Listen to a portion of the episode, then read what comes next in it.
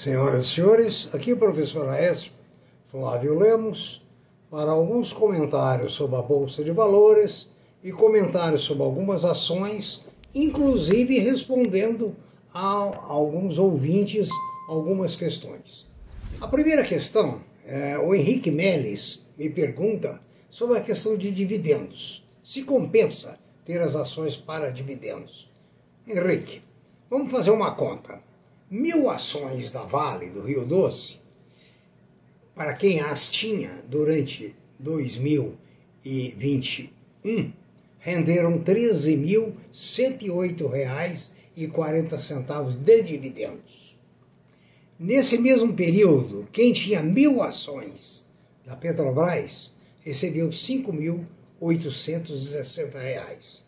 Então temos a, a soma de 13.108 mais 5.860, um total de 18.968 que dividido por 12 meses daria uma renda adicional mensal para você de R$ 1.580.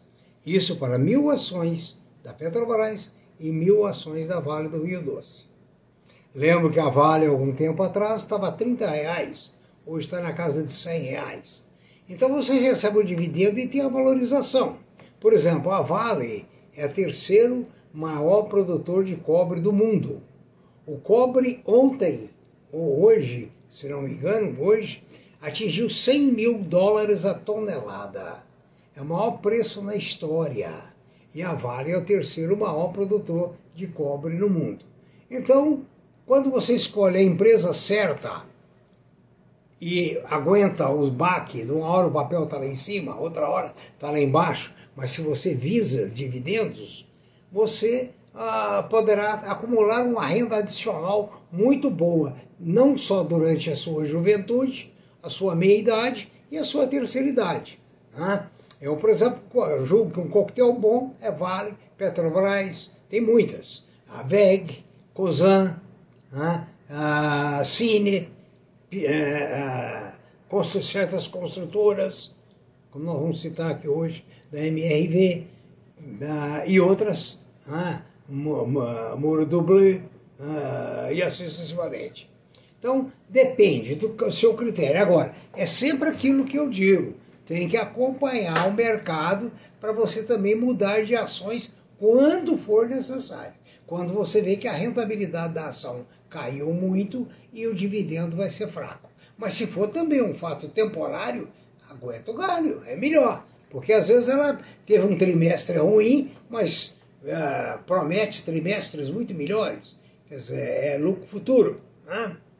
Uh, o que me, me, perguntaram, o Paulo me perguntou, uh, Paulo Azevedo, o que é direito de subscrição?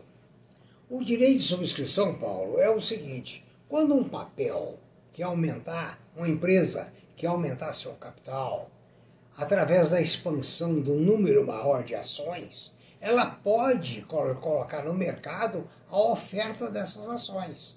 E se você é acionista da empresa, você vai ter direito a um certo percentual das novas ações que serão emitidas. Da mesma forma, os fundos imobiliários. Eles colocam constantemente direitos de subscrição no mercado. O que, que acontece com, tanto com a ação de uma empresa como a outra empresa que é o fundo imobiliário. Elas vão ser capitalizadas. E capitalizadas, se bem aplicado o dinheiro, você está acompanhando a diretoria, a integridade da diretoria, o segmento da economia, a economia no momento, aqui, lá fora, você então decide se compensa ou se não compensa a subscrever. A subscrição é proporcional. Uma empresa pode oferecer para subscrever 10%, 20%, 30% e etc. O Ibovespa, falando agora, mudando de assunto, tem variado muito, tendo em vista a guerra na Ucrânia, tendo em vista os problemas brasileiros e as opiniões, por exemplo, do governo a respeito da Petrobras. O governo quer que a Petrobras favoreça o povo em detrimento da sua lucratividade. Ora, no momento em que o mundo inteiro está pagando mais pela gasolina, nós temos que pagar também mais pela gasolina, pelo diesel. Não tem outro caminho. Qualquer medida artificial vai resultar no futuro em prejuízo grande. Michel Temer já tentou fazer isso, Dilma Rousseff e todos quebraram a cara com o sistema elétrico, com o petróleo e etc. Né? Então, o, governo controlando não é bom. Evite, é, dentro do possível, empresas que tenham o dedo do governo. Petrobras é um caso diferente, porque mais de 50% das ações estão em poder do público. Então, é um caso bastante diferente. Mas, mesmo assim, o governo tem um peso muito grande, porque ele tem um bom quantum de ações. O, vamos falar sobre a Copasa. A Copasa, companhia eh, de saneamento de Minas Gerais, símbolo CSMG3. CSMG3 é uma empresa de saneamento de Minas Gerais que está na mira de privatização. Se esse governo de Minas for reeleito, é certeza que ela vai ser privatizada. E o preço que ela está hoje, ela tem um potencial de alta de mais de 100%. Hoje ela tem andado na casa de 14, 15 reais, ela é papel tranquilamente para 30 reais. Preste atenção então nesse movimento. Esse papel é muito interessante, porque o saneamento, nós temos falado aqui de outras empresas, é realmente um filé mignon do futuro. Vamos falar da JBS, essa é maior produtora de proteína animal do mundo. A JBS é uma empresa que está aguardando para ser listada na Bolsa de Nova York. Gente, a hora que ela passar a ser listada, ela tende a valorizar muito. Por quê? Porque o papel está muito barato em relação ao lucro deles. A empresa obtém, eu não me lembro aqui de memória, mas ela obtém a, grande parte da sua lucratividade, ela obtém fora do Brasil. Então, veja bem, é em moeda forte. Então, é uma empresa que tem muito futuro para quem é, acredita no segmento de alimentos. Né? Ela hoje está na casa de 37, 38, foi vendido pelo BNDES na casa de 37 reais. Né? Então o resultado é uma empresa que ah, quem tem dinheiro, botar algum dinheiro aí para guardar, pode ser bem prudente. A TIM pode ser vendida a qualquer hora. Espera-se, o mercado acredita que tem um potencial para uma valorização considerável se ela for privatizada. Tem grupos interessados. Né? Agora, também estão aguardando, além da JBS, que quer uh, ser listado nos Estados Unidos, é um IPO de uma empresa da MRV, essa construtora mineira que nós todos conhecemos, que tem nos Estados Unidos a AHS MRVE3, que é a, a RMV de Minas. Então a AHS é uma empresa da pertence à MRV, construtora nos Estados Unidos que está indo muito bem. Se eles conseguirem listar esse papel lá, deve subir muito. E quem vai ser muito beneficiado?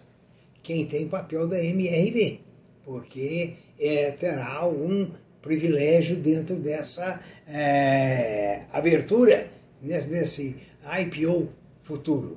Essa é outra probabilidade de mercado. Né? O, o fundo imobiliário RECR11, RECR11, apresentou um resultado muito bom o ano passado.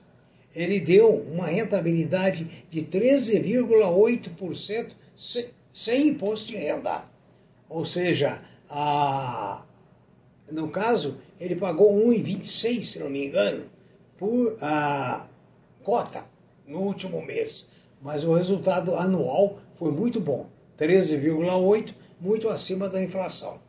E tem a valorização do papel, né? A, a Marfrig assumiu o controle realmente da BRF.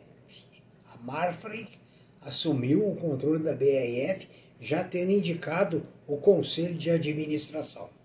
Então veja bem, a empresa de Marcos Molino, Molina se tornará uma gigante com faturamento de 133 bilhões de reais.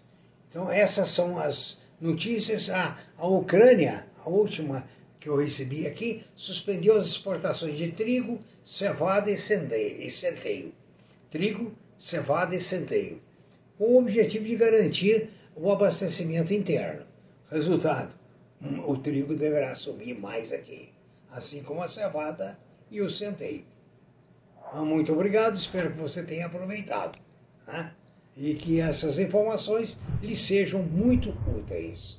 Bom trabalho, bons lucros, boa sorte, prudência e caldo de galinha não faz mal para ninguém. E calma, calma e aguarde. Muito obrigado.